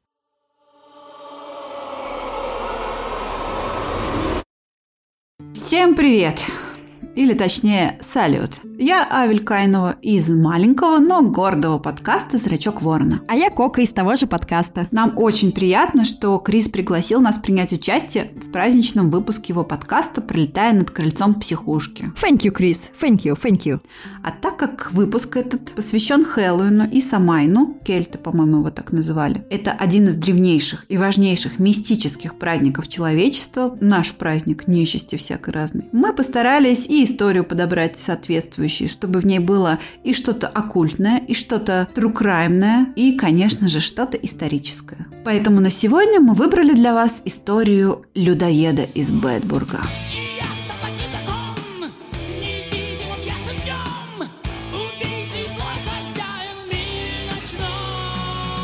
Переместимся в 16 век, в Германию. Страна объята религиозными противоречиями выливающимися в военные конфликты. Кругом бесконтрольно расползается протестантская ересь. То тут, то там вспыхивает страшная язва черной смерти, выкашивая и выкашливая на своем пути все живое. Но городу Бетбург на землях Северной Вестфалии приходится еще тяжелее. На протяжении 25 лет его окрестности терроризирует ужасное нечто, которое держит всю округу в клещах страха за себя и своих близких. Первоначально, находя на пастбищах растерзанные трупы коров, коз и овец, люди только с досадой пожимали плечами, ведь все казалось почти естественным, почти невинным. Проказы голодных волков, которых зима гонит все ближе к человеческим жилищам. Однако, когда через несколько лет животные жертвы сменились человеческими, люди стали понимать, что имеют дело вовсе не с животным людоедом. Ведь они далеко не так жестоки. В их округе поселился кто-то похуже. Отродье дьявола, охочее до нежного человеческого мяса. Ненасытный хищник с зубами острыми, как бритва. Древнее создание тьмы, которое разные источники называют по-разному. Ликантроп, волколак, вервольф, короче говоря, оборотень. Все облавы и засады на дьявольского зверя оказывались бесплодными. Он словно чувствовал западню и избегал ее, демонстративно нападая на людей и животных в противоположной части местности. Но однажды он все же попал врасплох и выдал себя, сбросив волчук шкуру и к ужасу свидетелей на их глазах превратившись в человека. Более того, в прекрасно знакомого им человека. Чудовищем оказался некто Петр Штуба, респектабельный и весьма состоятельный фермер сельской бетбургской общины. Поимка Штуба привела к резонансному процессу, история о котором дошла и до наших дней. Ну, а теперь можно и нормальным голосом. Петр Штубе родился в деревне Прат, лежащей в окрестностях города Бетбург. А ориентировочно в 1530 году, ну, плюс-минус пару лет в обе стороны, наверное. Но на самом деле в документах периодически фигурирует и другое его имя. Его еще называют э, Питером или даже Авелем, он типа мой тезка, Грисволдом. Прозвище Штумф, э, что переводится как культя, ему могли дать в связи с отсутствием руки. Вероятно, что когда-то он получил травму, либо родился с врожденным дефектом. Но в те времена такая травма могла иметь печальные последствия для человека, потому как свидетельствовала о его оборотничестве. Ну, мол, в форме зверя он когда-то попал в волчий капкан, где и потерял лапу, а которая, естественно, не восстановилась после обретения человеческой формы. Этот мотив прослеживается во многих сказках об оборотнях, ну, мы их все, наверное, знаем. Но данная история, судя по всему, произошла отнюдь не в сказочном мире. Сведения о молодости Петра и его жизни до обвинения вообще довольно мало. Они э, очень противоречивы и скудны. И вот если постараться максимально опустить всю вот эту вот оголтелую ведьмовскую чушь средневековую, то можно оставить следующее. Его бабка, бабка Петра, она, по слухам, была знахаркой и, может быть, травницей, что в понятиях людей того времени, в принципе, недалеко отстояла от термина «ведьма». Ну, то есть к услугам этой самой знахарки за лечением грыжи, бесплодия, нестоячки соседи еще обращались. Но вот в другое время старались с ней не связываться, и дом ее обходили стороной. Обучала ли старуха своего внука Петра премудростям тва- тварничества? Тварничества. Тварничество, да, а травничество... Тварничество она его обучила, видимо. Да, травничество. Ну, наблюдал он, может быть, за ней со стороны, но как бы мы этого не знаем. Но определенно род ее занятий мог повлиять на воображение мальчика впечатлительного. Тем более, что в те времена религия и мистицизм занимали в людском миропонимании место настолько же естественное и доказанное, как, например, в наше время шарообразность Земли, польза антибиотиков и существование вируса иммунодефицита человека. Ну, с этим же никто не спорит, правильно? Иначе говоря, люди, сомневающиеся в существовании ведьм или, не дай бог, бога, не дай бог бога, были редкостью и предпочитали помалкивать о своих вот этих вот странных э, извращениях, больные ублюдки, чтобы не оказаться обвиненными в ереси и угодить на костер. Но, повзрослев, однако, Петр не пошел по стопам своей бабки, а, как положено, повоевав какое-то время, стал заниматься естественным для той местности занятием. Естественно, это было фермерство. И, кстати, в сельском хозяйстве он преуспел, вскоре разбогател и превратился в одного из самых состоятельных фермеров в округе. Он был женат, но жена его скончалась, по всей видимости, в весьма молодом возрасте, и Петр остался вдовцом с двумя детьми на руках девочкой по имени Билл, Биль, либо же Сибил или Сибил. Не совсем понятно, какое было у нее настоящее имя, а также с мальчиком, имя которого в истории не сохранилось. Оставшись в одиночестве, Петр, который, по собственным его же словам, с 12 лет тяготел козлу, понял, что больше ничего его не сдерживает, и, наконец, он решил оторвать жопу с дивана и заняться реализацией своих самых смелых мечт. Во-первых, он склонил к инцестуозной связи свою юную дочь Сибил, которая считалась девушкой не только благоразумной, но и очень красивой. Чуть позже его дочь родила ребенка, которому, по всей видимости, Петр Стубы приходился не только дедушкой, но и отцом. Во-вторых, Петр исполняет другую свою мечту. Он наконец-то берется за убийство. Начал он действительно со скота, то есть коров, овец, коз и прочих. Выбрав животное, в отсутствие пастуха, он нападал на него, убивал, разрывал на части.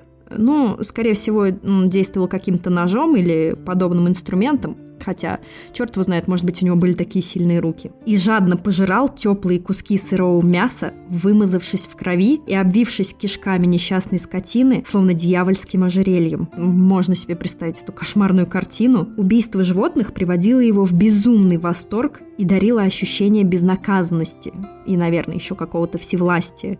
И через какое-то время он решился выслеживать уже и человеческие жертвы. Особенно ему нравились девушки и дети, но и мужчины не стали исключением. Мы точно не знаем, кем стала его первая жертва, однако вкус человеческой крови полюбился ему очень быстро. Это такой средневековый Ричард Чейз на максималках. Женщин Штубе похищал прямо с тропинок по которым они обычно ходили на работу, ну, то есть в поле, в город или в соседнюю деревеньку. То есть хорошо им знакомым и оттого не вызывающим страха. Штубы выслеживал их из-за зарослей, оглушал, оттаскивал в сторону и жестоко насиловал после чего душил и, разорвав на куски, ел их плоть и пил кровь. Больше всего этого монстра привлекали беременные женщины, после убийства которых он без всякого интереса к плоти матери вырывал ребенка из матки и пожирал его маленькое тело. Причем больше всего ему нравились крошечные сердца. Цитата. «Горячие и сырые, лакомые кусочки». Эу. Маленьких детей он похищал, когда они играли вдалеке от своих домов. Ну, типичный маньячелло. Например, на пастбищах, среди скота или же когда они оставались совсем одни на фермах в отсутствии родителей, которые отправлялись на работы в поле или в соседние города. И в те суровые времена это было, кстати, вполне нормально и не считалось ненадлежащим исполнением родительских обязанностей. Угрожая ребенку расправой или же сладкими посулами угощения – чтобы уводил ребенка в безопасное для себя место, где умерщвлял беззащитного человечка и предавался каннибализму. В сокрытии останков ему помогали, как это водится, любящие его женщины. Дочь Сибил, которая к тому времени уже достигла 15 лет, и любовница, ну или, как это сейчас называется, сожительница. В то время женщина э, уже за это была достойна осуждения, вот по одной только этой причине. И звали его сожительницу Кэтрин Тромпкин что-то, то ли каннибализм и, возможно, на фоне этого прионная болезнь, то ли врожденная мразотность, довело Штуба до того, что в один день он убил собственного сына. Заведя его в лес, он задушил ребенка, вскрыл его черепную коробку и съел его мозг. Тело мальчика так и не было найдено. Первоначально большую часть жертв оставляли на совесть голодных волков. Однако спустя время Корнеров стало настораживать жестокость, с которой действовал хищник. А также, кажется, они все-таки заметили факт изнасилования многих из жертв. «Наверное, это действительно не волк», – подумали они. «Но кто?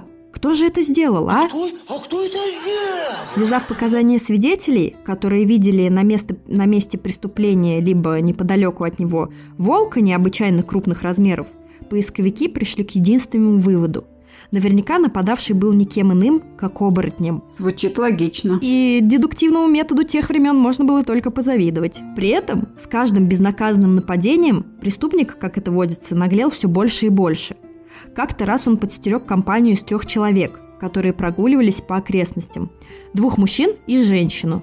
Чтобы окликнул их из рощицы, назвав мужчину по имени, видимо, это был его знакомый, вот скотина, и попросил помочь ему с чем-то неподалеку. Когда доверчивый парень, не подозревая беды, пошел за ним, Штубу убил его одним ударом топора по голове. Через какое-то время второй мужчина, ну, обеспокоенный тем, что товарищ долгое время не возвращается, пошел посмотреть, в чем дело. И, конечно же, тоже нашел там свою смерть. Женщина, оставшаяся одна, увидела приближающегося к ней Штубы который с ног до головы был покрыт кровью и мозгами, и бросилась уже бежать, но тот догнал ее и задушил, после чего изнасиловал ее, а мертвое тело унес для дальнейшего употребления в пищу. Ее останки так и не были найдены. И считалось, что Штубы использовал тело женщины полностью и съел ее практически без остатка. Используй меня полностью. Ломай меня, ешь меня, ешь меня полностью. Также упоминается случай, когда Штуба напал на целую группу детей, играющих на лугу среди пасущихся коров. И как настоящий волк он попытался загрызть схваченную им девочку. К счастью, та осталась жива благодаря высокому и жесткому немецкому воротнику, которые в те времена были в моде. Позже она не смогла опознать ни Штубы, ни кого-то другого из подозреваемых. То ли из-за того, что он был в форме волка, то ли из-за того, что, ну, скорее всего, более вероятно, что в момент этого преступления очень испугалась и растерялась. Петр Штубе стал доказанным, ну, по меркам того времени, убийцей более десятка детей, двух беременных женщин, двух мужчин и женщины, а также бесчетного количества скота. Но жертв на самом деле могло быть намного больше, потому что тела многих пропавших в той местности так и не нашли. Как считалось, из-за того, что тела убитых Штуба съедал полностью. Хотя, скорее всего, он их либо где-то прикапывал в лесочке, либо их жизни вообще лежат на каком-то другом душегубе. Или они к тому времени были живы, просто ушли куда-то на заработки, либо переехали. В соседние деревеньки. Да. В итоге преступник все же попался охотником. И, судя по продолжительности нападений, скорее вопреки а не благодаря. Охотники застали его на месте преступления в виде волка и натравили собак.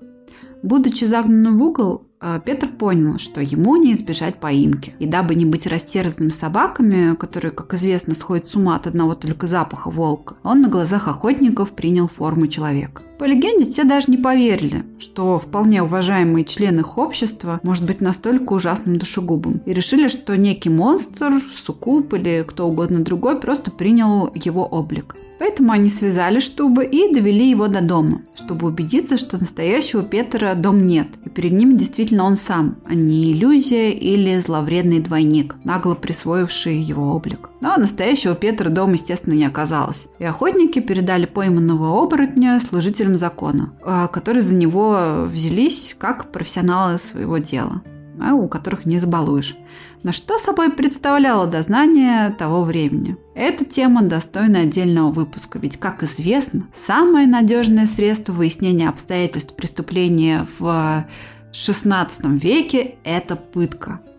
Пытка подозреваемого, а лучшее доказательство совершения им преступления – это его признание. Идеально, не подкопаешься. Впрочем, недалеко, как говорится, ушли от того времени. Итак, Петру пригрозили пыткой. И он при виде всех этих, значит, милых вещиц э, доминиканцев, я имею в виду испанский сапог, железную деву, стул ведьмы, ну что там еще есть, он быстренько признался в убийстве беременных женщин и детей, да и, наверное, так быстро, что аж язык себе прикусил. Но я думаю, что все слушатели подкаста Криса вполне себе в курсе, о каких инструментах идет речь, и что это из себя представляет, как они выглядят. А если нет, то я рекомендую погуглить, например, вот грушу страданий, так называемую. Прекрасная вещь. При взгляде на которую лично у меня возникает всегда вопрос, а ее точно могли придумать монахи? И вообще, о чем эти монахи думают в своих монастырях за этими мощными каменными стенами? Уж точно воздержание – это стимул для богатых творческих фантазий. Это точно. Судя по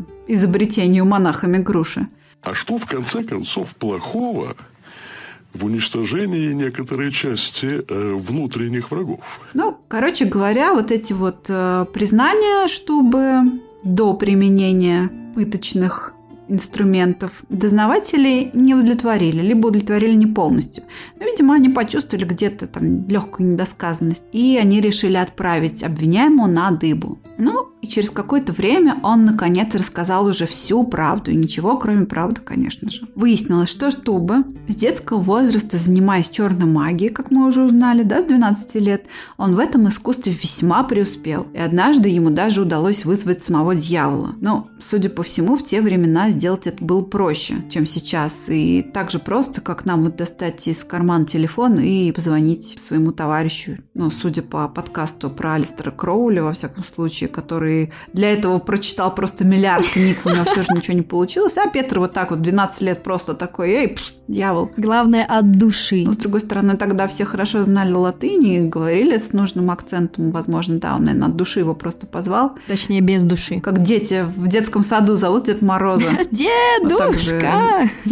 Да, Люцифер. Короче говоря, недовольный тем, что его разбудили, может быть, у них другой часовой пояс там в аду, дьявол, почесывая, значит, задницу, он спросил, давай уже быстрее говори, чего тебе, Петр, надо. Богатство, власти, женщин, вечной жизни, что угодно. Но Петр Штуба точно знал, чего он хочет. Он твердо ответил, я хочу убивать людей поедать их плоть. Но дьявол пожал плечами и вручил ему некий волшебный пояс, надев который Штуба превращался в сейчас будет цитата из средневековой брошюры, которая является одним из э, самых главных источников по этому делу, кстати говоря. Он превратился в подобие жадного, всепожирающего волка, сильного и могучего, с огромными глазами, сверкающими как огонь, с большой и широкой пастью, с острыми и жестокими зубами. М-м, звучит как правда. Таким образом, Петр Штуба мог охотиться на людей в образе волка, а сняв пояс, он снова превращался в человека. Показания обвиняемому были переданы в суд, на котором присутствовали значит, множество свидетелей, которые давали вполне себе подробные показания о случившемся. И судья сказал, ну, тогда надо найти этот пояс. Но пояс так и не был найден на том месте, где схватили Петра Штуба. Удивительно, да, что пояс не нашли. Но решили, что просто пояс провалился сквозь землю в буквальном смысле. Сатана его обратно забрал. Да, сатана его забрал обратно, потому что, значит, мол, срок контракта с Петром все изышел. Стуба был признан виновным в убийствах и что еще хуже для него, он был признан виновным в колдовстве и дьяволопоклонничестве и приговорен попытка смерти. Ей надо пересмотреть приоритеты. Да. Лучше быть признанным виновным в убийствах, чем в колдовстве и в дьяволопоклонничестве в то время. Ну да, вот там есть хоть какой-то шанс выжить, выйти на свободу когда-нибудь.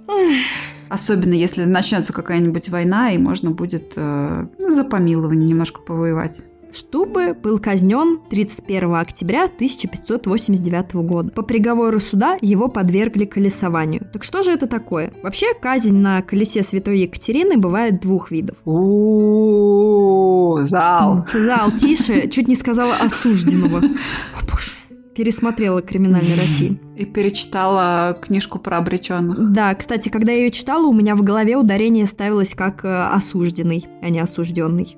Профессиональная. В первом случае осужденного привязывали к доске, и палач с помощничками обрушивали тяжелое колесо на его обнаженное тело. Сначала на конечности, потом либо ломали тем же колесом грудь, либо, в зависимости от тяжести преступления, еще живого человека привязывали к колесу и предоставляли ему умирать от травм на всеобщем обозрении ну, такой петрушка того времени. Второй способ пытки заключался в том, что осужденного привязывали к такому колесу, и в процессе кручения этого же колеса палач железным прутом дробил его конечности до желаемого результата. М-м, до желаемого так well done, чтобы конечности были раздроблены. Некоторым жертвам везло, и в порядке милосердия их предварительно удавливали, то есть экзекуция уже осуществлялась с мертвым телом. Мне кажется, это не по православному. У нас в православных как как-то больше четвертования было в ходу, насколько я помню. Как Степан Разину, по-моему, его же так казнили. Ему же сначала mm-hmm. отрубили руки, потом ноги. Борелес. Ну,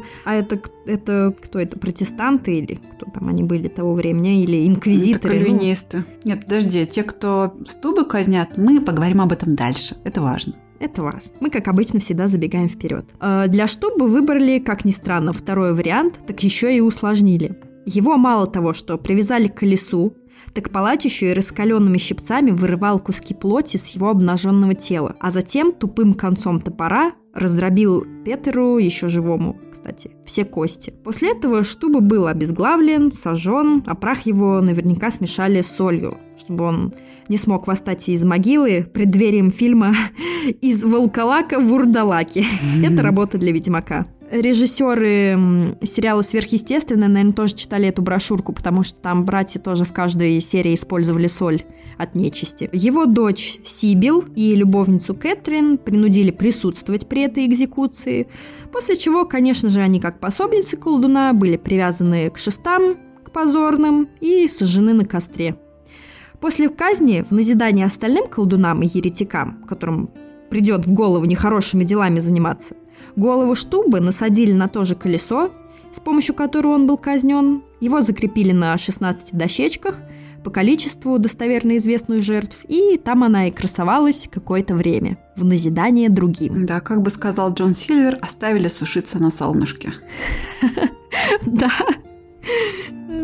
А вообще, нам, наверное, пора немножко вернуться из этого прекрасного времени в современность. Как бы я хотела сесть в машину времени и попасть в средневековье. Нет, я бы не хотела.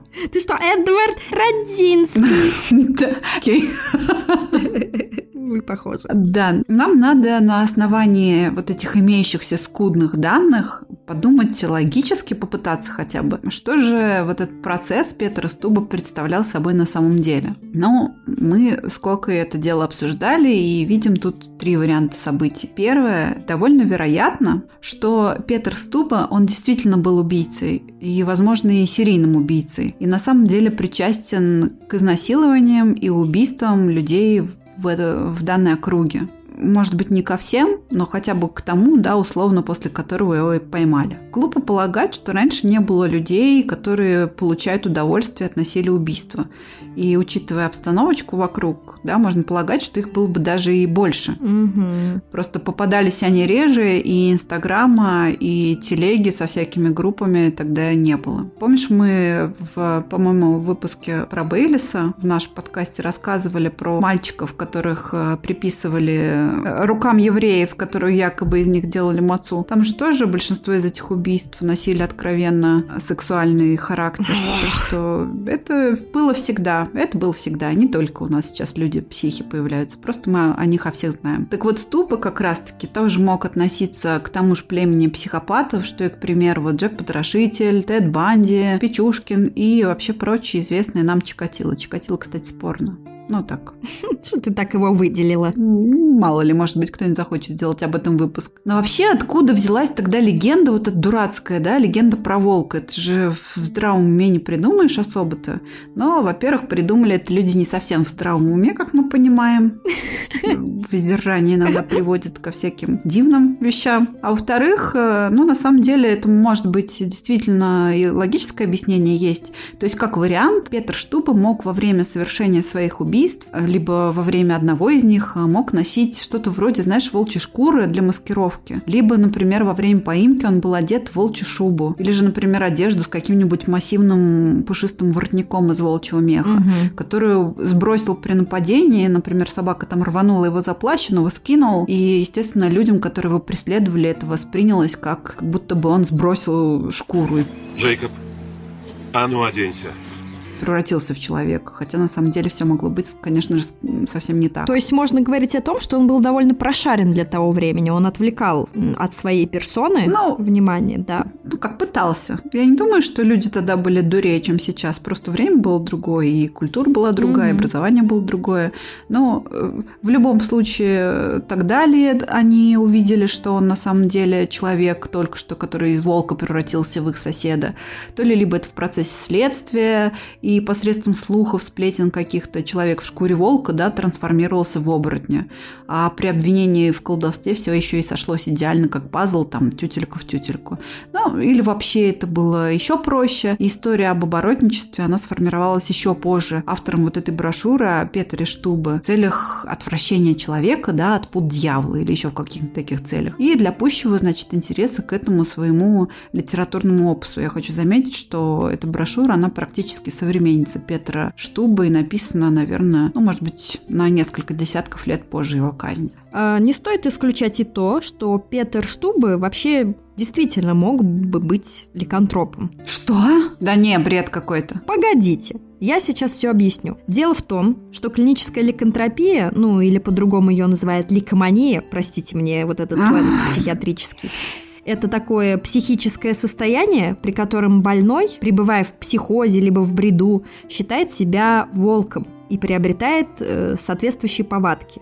Ну, то есть он ведет себя так, как в его понимании должно соответствовать поведение волка. Это довольно интересный феномен, и известен он еще с древних времен. Вероятно, чем-то подобным страдал еще вавилонский царь Навуходоносор. Тот самый, которому, согласно Библии, пророк Даниил расшифровывал огненные письма на стене. Это болезнь или, возможно, синдром, который входит в еще кучу других психических заболеваний, он довольно опасен для окружающих. К примеру, таким диагнозом предположительно страдал серийный убийца по имени Мануэль Рамасанта. Говорит на испанском. Да, что-то по-испански. Он был известен как оборотень из Алариса. Он орудовал в первой половине 19 века в Испании и, вероятно, убил 9 человек. Но, к счастью, он был пойман, попавшись на продаже одежды своих жертв. Очень но стонкс. А также, по слухам, он продавал мыло, которое делал из человеческого жира, то есть из своих жертв. Он же Тайлер Дерден. Да, точно. А вы не видели Тайлер? Да. Так вот, этот Рамасанта, он избежал смертной казни благодаря тому, что он утверждал, что страдает ликантропией. И впечатленная этим фактом испанская королева Изабелла II помиловала его. Боже мой, как это романтично. В результате ему подарили жизнь. Правда, на пожизненном заключении, но все равно для него это более чем щедро. Ну, она на самом деле помиловала его не из жалости, она скорее помиловала его из интереса к его синдрому, то есть из интереса к его болезни и размышляя, и, кстати, не без оснований, что, наверное, такой экспонат следует сохранить для изучения учеными.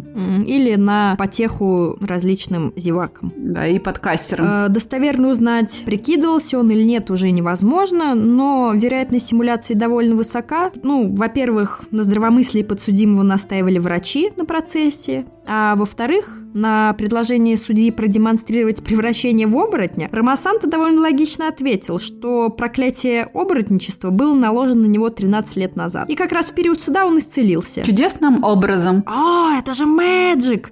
Да, это чудесное исцеление. Касательно Петра Штубы, в пользу такой теории говорит ее правдоподобность. А в противовес, ну, для человека с шизофренией Штубы, по словам современников, вел себя слишком уж адекватно. Ну, кстати, да. Слишком хорошо заметал следы для таких грязных преступлений, вел нормальную социальную жизнь, так как он был успешным фермером. И вообще он был весьма общителен с родственниками своих жертв, так далее и так далее. Вспомним всем известного и часто упоминаемого Ричи Чейза. Ну, то есть разница очевидна. Это точно.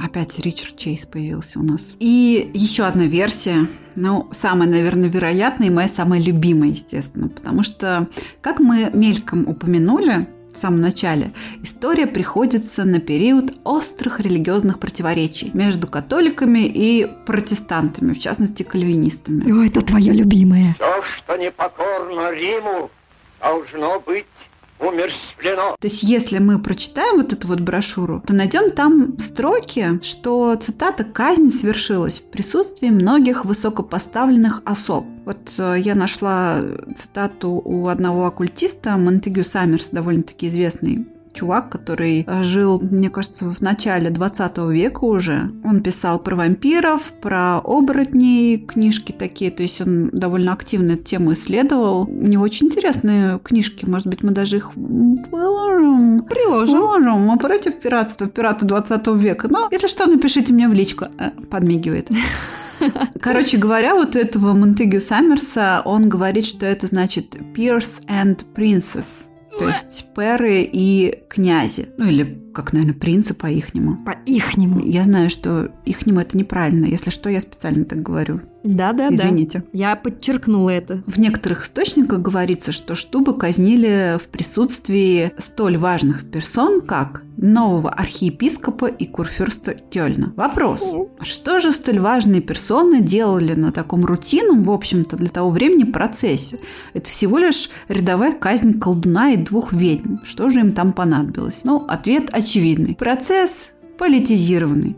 Дело в том, что город Бетбург находится, как мы помним, в районе Северной Рейн-Вестфалии, с областным, скажем так, центром Кёльн. И дело происходит, еще раз напомню, в 1589 году. А это значит, что только год назад закончилась пятилетняя религиозная война, в которой кальвинистов, то есть протестантов, победили католики. Я хочу сказать, что в Германии все-таки большей частью выдавливали католиков-протестантов, поэтому это была довольно значительная победа для Рима. Несмотря на то, что они главным образом победили благодаря поддержке испанцев, которые, как известно, ярые любители Ватикана и товарища. Но не суть.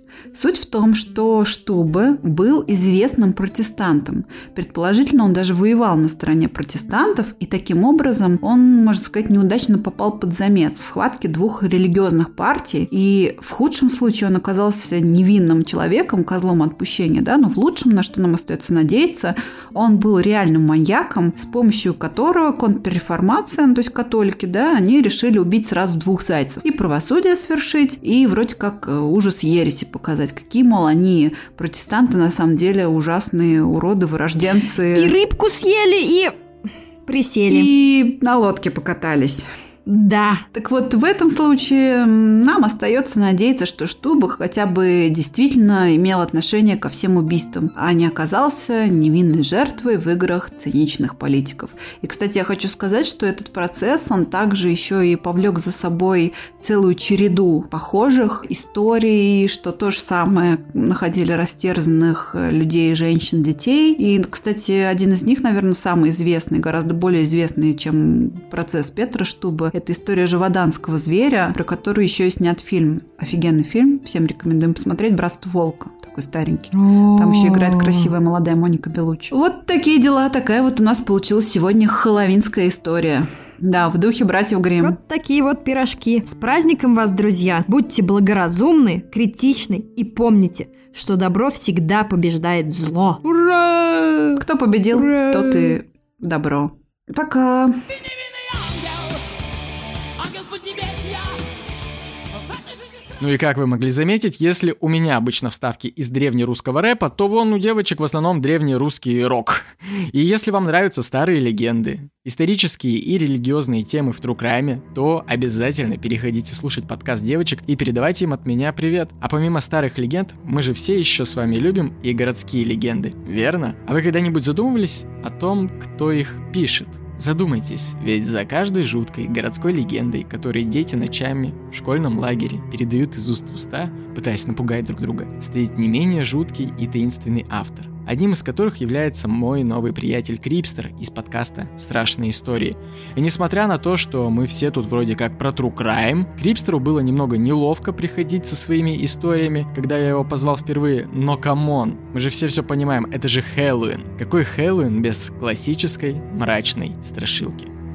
Крип,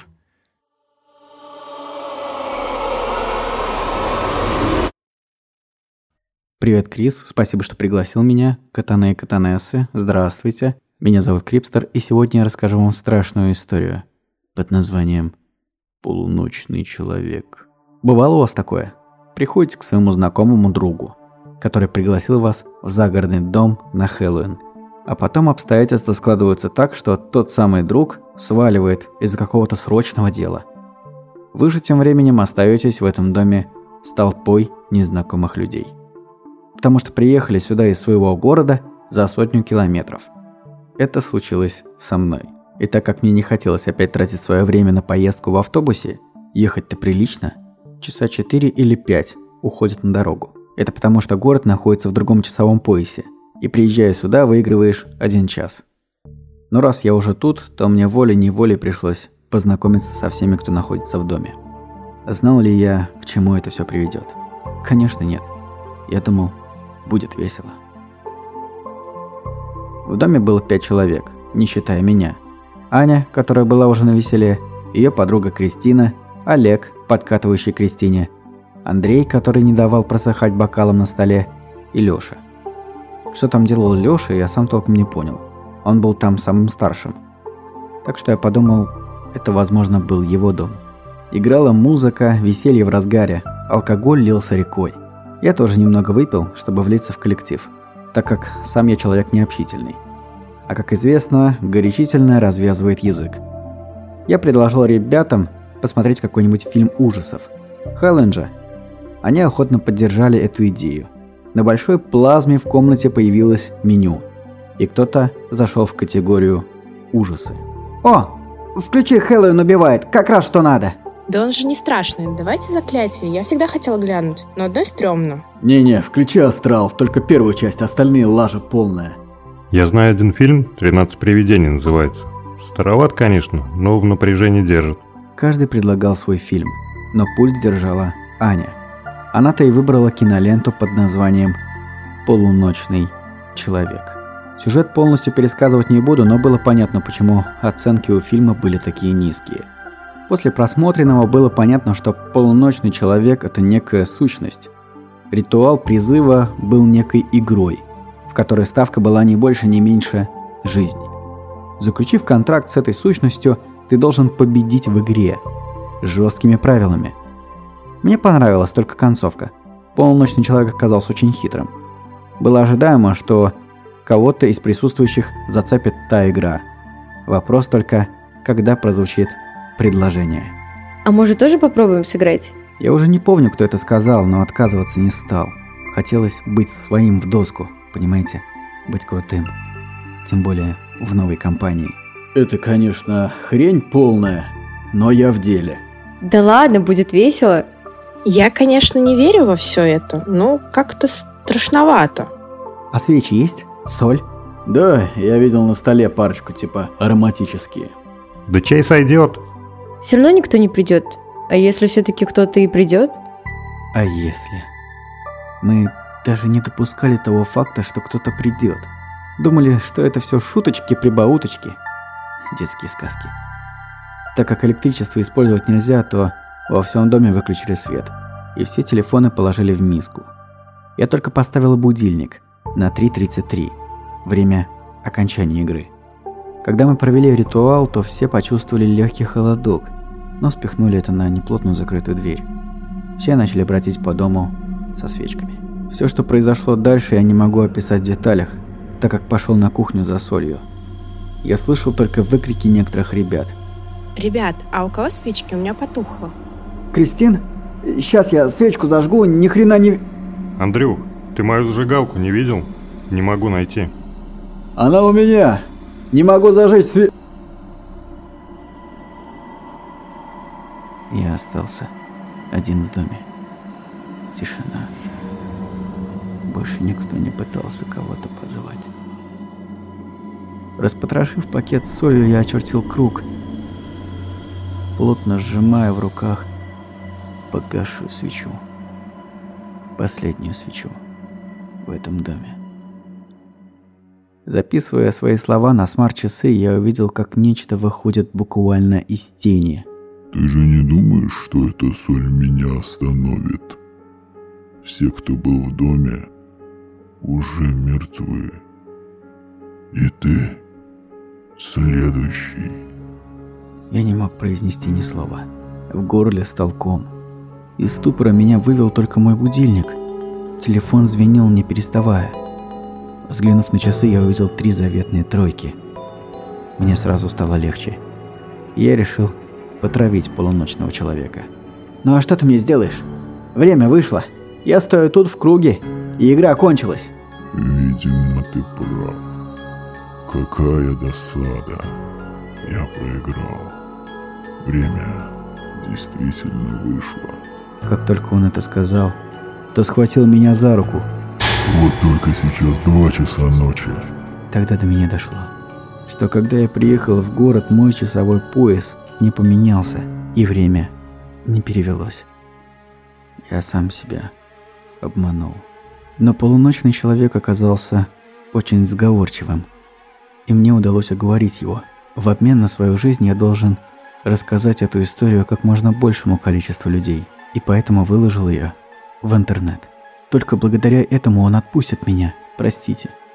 Я не хотел, чтобы вышло вот так. О, я чувствую тебя. Я слышу твое дыхание. И я уже иду за тобой. Поиграем в полуночную игру.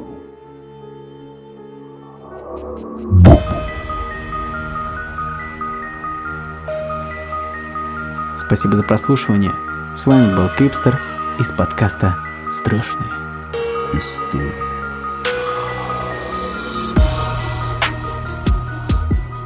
И вы сейчас такие, и чё, все? Крис, что за кидалово? А где твоя часть? Интеграция вообще-то в сделку не входила. Нам вообще-то нужна твоя история. Так, подождите, подождите, не бейте меня, да? Окей? Моя история есть. И идет она довольно долго. Но чтобы ее услышать, вам нужно, во-первых, поставить оценочку этому подкасту, написать крутой отзыв, а затем перейти в подкаст True Crime на диване. Запустить хэллоуинский выпуск Миши, который вышел одновременно с вот этим выпуском. И вот там живет моя история. Как послушайте, передавайте Мишане привет и не забывайте переходить в телеграм-канал. А если вам вдруг не хватит и Мишиного эпизода, то я с радостью буду ждать вас на своем бусте. Там уже довольно приличное количество бонусных эпизодов, в сумме больше, чем на 8 часов Трукрайма. А доступ к ним дешевле бутылки самого дешевого винища. Я не видел еще ни одного человека, который подписался бы и отписался бы и, и написал мне, типа, ой, оно того не стоит. Поэтому я всячески рекомендую заходить на мой Boosty. А еще, а еще, я хочу высказать отдельную благодарность Лехе Киору, который, как обычно, даже будучи в бегах от злых ситхов, переборол свою ебучую лень и занятость и заебошил мне самую крутую обложку. Он ее вот прямо сейчас параллельно со мной дорисовывает, и если вы видите на обложке пиздатый арт с тыквой и топором, то Леха молодец, Леха справился. Переходите в его телегу и смотрите самые крутые арт-обложки для себя, для семьи, для рабочего стола, для тещи, для всех. Мы все